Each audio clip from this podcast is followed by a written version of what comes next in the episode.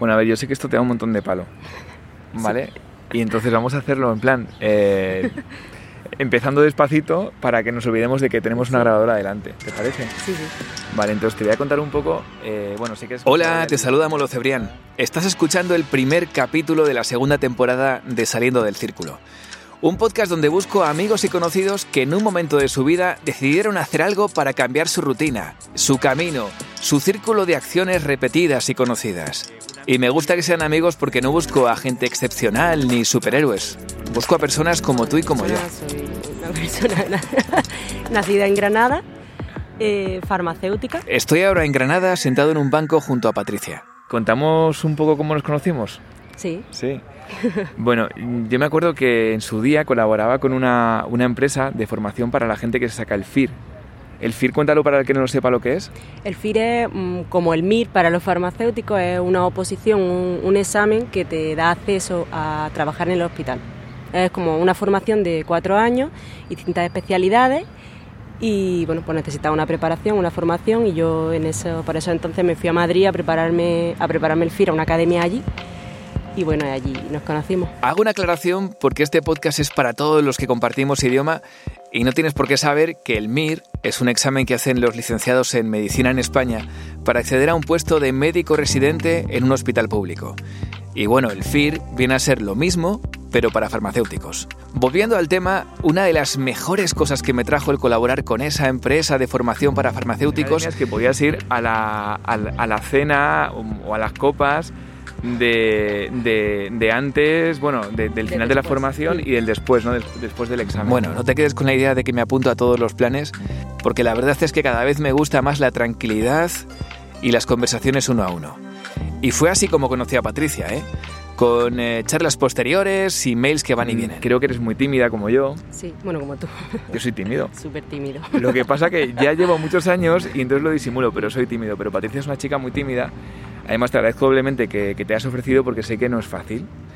Y, me gusta recalcar lo de tímida por toda la historia que viene a continuación, ¿no? Porque, a ver, eh, antes de que me cuentes más cosas, ¿cuándo empiezas tú a escribir?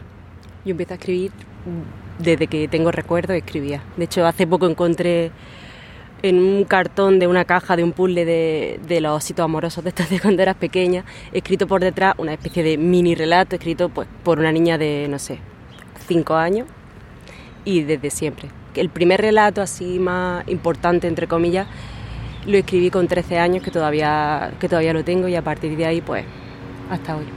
A Patricia siempre le encantó escribir. Relatos, poesía. Cuando la conocí estaba pensando en ponerse manos a la obra con su primera novela. Hablamos de palabras mayores, ¿eh? Una novela. Me parece todo un reto. Crear una historia, unos personajes, darles vida y encontrar un argumento que enganche.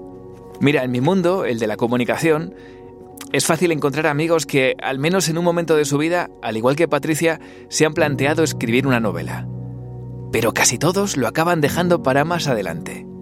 Es más, aunque no te dediques al mundo de la comunicación, estoy convencido de que en tu grupo de amigos, de compañeros de trabajo o de universidad, tienes a alguien que tiene una vena artística escondida que no se atreve a compartir. Y cuando un buen día te lo comenta en voz baja, para que no se entere nadie, y le dices, oye, ¿por qué no te lanzas? ¿Por qué no compartes tu arte? Seguramente él te hablará de lo complicado que resulta dar el paso. Al fin y al cabo salir del círculo, mostrarte con un rol diferente, uno que tal vez solo conoces tú y no quieres que nadie te lo estropee o opine sobre él. En nada vuelvo con Patricia, porque si he venido a estar con ella es porque su historia merece mucho la pena. Pero mira por dónde, después de estar en Granada y sin haber deshecho la maleta aún, me fui al cumpleaños de uno de mis mejores amigos, Luis, que llegaba a la cuarta planta, y allí encontré un motivo no esperado para volver a sacar la grabadora. Suerte que quedaban pilas, ¿eh? Y es que no conocía a nadie en mi entorno que estuviera a punto de publicar su primera novela, y justo allí, sin comerlo ni beberlo, me encontré con Juanma. A veces me da por pensar que las casualidades no existen, ¿eh? Me contó que llevaba... Llevabas teniendo ahí en, en tu mente y en el cajón y en el disco duro del ordenador, ¿cuánto tiempo? Pues desde que surgió la idea original, más de 10 años. Estaba ahí en mi cabeza. Bueno, y yo lo que me pregunto ahora es, ¿En qué momento a una persona se le viene a la mente lo de, oye, que quiero sacar un libro, quiero publicar un libro, quiero escribir un libro?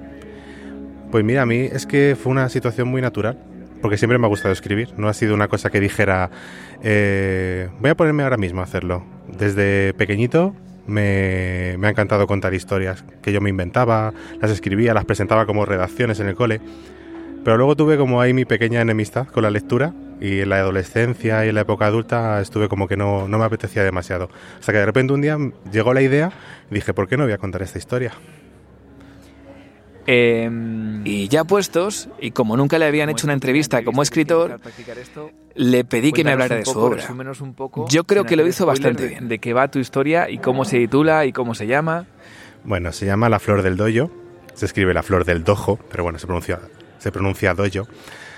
Eh, trata sobre la amistad, sobre todo, de dos chicos que se conocen en la época del instituto, un chico y una chica y sobre todo cómo va evolucionando su relación a lo largo de la vida y, bueno, de los siguientes años, porque tampoco pasan tantos años. Y sobre todo, ¿qué les ocurre cuando llegan a un mundo que es así un poco desconocido para la mayoría, que es el mundo del karate, de las artes marciales? Sin entrar mucho en spoiler, hay mucho de derrota y de cómo afrontar la derrota, ¿no? Porque estamos muy acostumbrados a escuchar siempre la victoria, el, nos, nos preparan para ganar, pero casi nunca nos preparan para perder. Entonces, eso es uno de los temas también del libro. Me contó que tardó cerca de medio año en escribirla, dedicándole unas 20 horas semanales. También me habló de que le pasó lo que le pasa a muchos. Después de escribir, dejó por un tiempo sus sueños y su obra en un cajón. Y se quedó en un cajón. Luego la rescaté años después, cuando, bueno, cuando murieron mis abuelos. Porque fue en ese momento en el que te das cuenta que vas como muy acelerado en la vida y, y de repente dices, espera, que he perdido a un familiar, bueno, a dos en este caso, porque perdí a mis dos abuelos en cuestión de tres meses, uno del otro, y fue como, ¿pero qué estoy haciendo con mi vida? En ese momento que tenemos de reflexión que dices, ¿por qué estoy en un trabajo que no me gusta? ¿Por qué estoy pasando por malos ratos? Eh, y fue cuando dije, uy, voy a recuperar esta historia que me apetece contar. Y fue cuando volví a escribir. Yo, fíjate, en el 2008 escribí un capítulo nada más, el primero, que está casi intacto, ¿eh? no, no se ha variado casi. Pero ese año de 2014 ya fue cuando volví a escribir. Y aún así, otra vez la vida me absorbió. Eh, la rutina de trabajo, de estudios, de todo, porque estaba haciendo un poco de todo. Y tuve que esperar otros cuatro años para volver a retomarlo. O sea, que ha sido un proceso muy largo en el tiempo también por eso, porque yo he estado en una vorágine de otras cosas que no me permitía dedicarme a lo que realmente me apetecía, que era escribir. Pero bueno, ya sabes que pues, tienes que trabajar, tienes que estudiar y y muchas veces no te da tiempo a pararte a reflexionar qué quieres hacer. Y fíjate que es triste, ¿no? Un poquito también el que tenga que irse un familiar, o en este caso dos familiares, para que digas, oye, voy a parar. Voy a parar y voy a ver dónde estoy, qué quiero hacer, a dónde quiero ir. Y ahí fue donde lo retomé realmente. Esa reflexión de Juanma es muy de saliendo del círculo. La de veces que nos tiene que pasar la muerte de cerca para que nos demos cuenta de que estamos vivos. Y pese a darnos cuenta, en muchas ocasiones nos ganan los miedos. En este caso, miedo a compartir y que no le guste a los demás. Miedo que paraliza. Miedo que te lleva a guardar cada página escrita en un cajón bajo llave. ¿Cuáles han sido tus miedos? Madre mía, los miedos. Pues yo creo que como todo el mundo, que no guste. O sea, yo lo primero que, pasa por la cabeza, ya no piensas muchas veces, quiero que venda mucho, quiero que venda mucho. Dices, bueno, mira, si vende 100 copias, pero las 100 gustan, ya me vale. o sea, yo creo que es una de las cosas que más te puede doler como autor es que es lo que más miedo te da, ¿no? El que cuando llega a la librería o llega al lector, la mayoría de los lectores diga, uy, no me gusta. Ese es el mayor de todos los miedos, yo creo por lo menos para mí, yo creo que la mayoría de los escritores pensarían parecido, que, que no guste lo que has escrito. Saliendo del, Saliendo del círculo. Saliendo del círculo. Saliendo del círculo.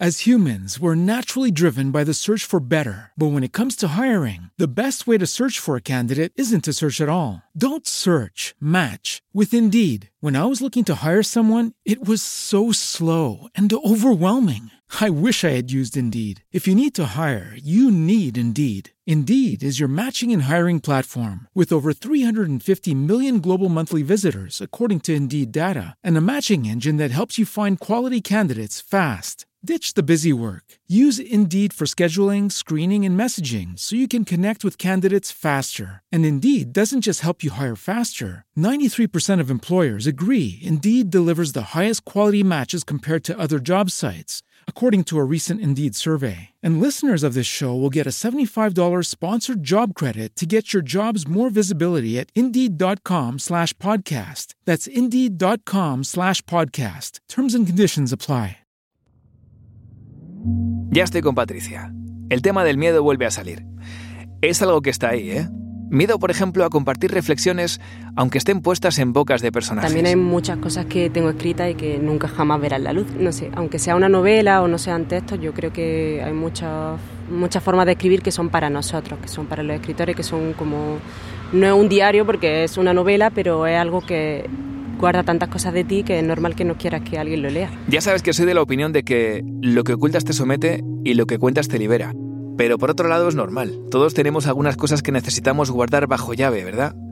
A veces solo por un tiempo, hasta que llegue el momento adecuado para compartir. El escribir, ¿para ti qué es? Necesidad. Es una forma de vivir aparte dentro de, de mi vida. Es la única cosa que hago en la que cuando la hago no me doy cuenta de nada más. Es la única cosa en la que puedo centrar todo lo que soy y que me da igual el resto de cosas. Estoy seguro que para Patricia escribir es una vía de escape. Y también que todos deberíamos tener la nuestra, una que nos permita expresarnos, contar lo que pensamos y sentimos. Sé que tienes ganas de conocer cómo hizo Patricia para sacar adelante un proyecto como el de publicar su primera novela, pese al miedo a compartir. Pero antes, mira, eh, tenía un compañero en mis tiempos de radio que me decía que teníamos que vivir para luego tener algo que contar. En el caso de Patricia, sus novelas tocan siempre el amor y la muerte. Así que me tocaba preguntar esto. Tu vida ha sido muy ajetreada. O sea, en estos 30 años que aparentan muchos menos, has tenido, has tenido muchos momentos eh, de esos impactantes. Sí, he tenido bastantes momentos que creo que mm, han determinado un poco mi forma de escribir. Escribo género negro, pero sí, o sea, que yo creo que las experiencias nos marcan a la hora de escribir y, y ha sido pues, intensa. O sea, hay alguna que, mm, porque esto ya es un tema muy personal, ¿no? Pero hay alguna, todos tenemos algunos puntos que, que, que, nos, nos, provocan emociones. A mí me dice muchas veces mi, psicóloga, me dice que las... Eh, las emociones no tienen, no tienen temporalidad, es decir, no, una emoción sigue estando ahí, ¿no? Aunque haya sido de hace 20 años, sigue teniendo la misma intensidad cuando la traes aquí, ¿no? No es como, como los recuerdos que se pueden desvanecer en el tiempo, las emociones no, ¿no? Eh, hay algunos puntos a lo mejor que te han marcado mucho y que a lo mejor recurres a ellos a la hora de escribir, alguno en particular que, que, que quieras compartir. Aquí estoy en plan ya metiéndome. en realidad yo no cuando escribo no pienso en nada de mi pasado ni creo en plan esto me marcó voy a escribir sobre eso. En realidad me he dado cuenta después de haber escrito la historia que quizás estén marcadas, o sea como sin darme cuenta lo tengo tan dentro que, que cuando escribes y lees lo que lo que he escrito dices es que esto mmm, quizás represente tal cosa de mi vida que prefiero no contar. Pero sí que no la, si ha estado marcado por eso ha sido sin darme cuenta y me he dado cuenta después. A veces contamos más con lo que no contamos. Gracias Patricia por contarnos hasta donde tú has querido. Con eso es más que suficiente. Y ahora van preguntas para ti, ¿eh? que no me olvido de que estás ahí. ¿Te has planteado alguna vez escribir una novela, una canción, un poema o pintar un cuadro? ¿Has llegado a realizar tu obra? ¿La terminaste? Y si la terminaste, ¿la has dejado guardada en un cajón? ¿O la has compartido? Publicar tu obra es más difícil cuando se juntan las inseguridades propias con las ajenas. Cuando hasta en tu entorno más cercano no ven posible lo que tú quieres conseguir. ¿Cuánta gente conoces que tiene una, una novela escrita, guardada en un cajón y que no se atreve a sacar?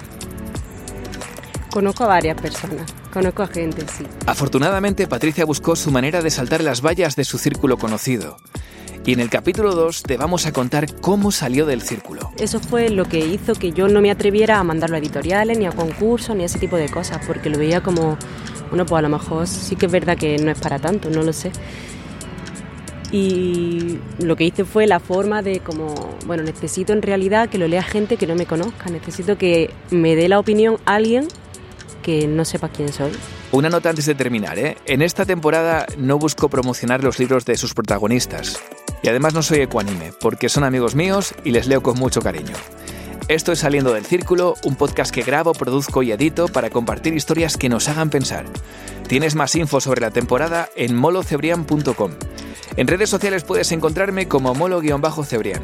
Cada temporada se acompaña de un cuaderno con reflexiones personales que puedes encontrar en Amazon. Seguimos con la aventura.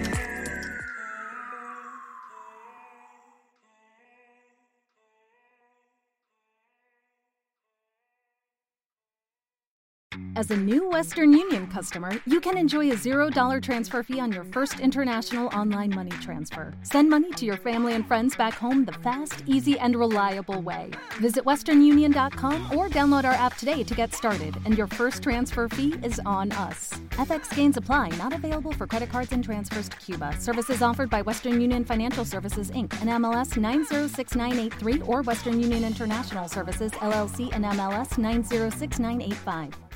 ¿Te preocupas por tu familia? Entonces, ¿por qué darles solo huevos ordinarios cuando pueden disfrutar de lo mejor? Eggland's Best, los únicos huevos con ese delicioso sabor fresco de granja, además de la mejor nutrición, como 6 veces más vitamina D, 10 veces más vitamina E y 25% menos de grasa saturada que los huevos regulares, además de muchos otros nutrientes importantes. Así que, dales los mejores huevos. Eggland's Best, mejor sabor, mejor nutrición, mejores huevos.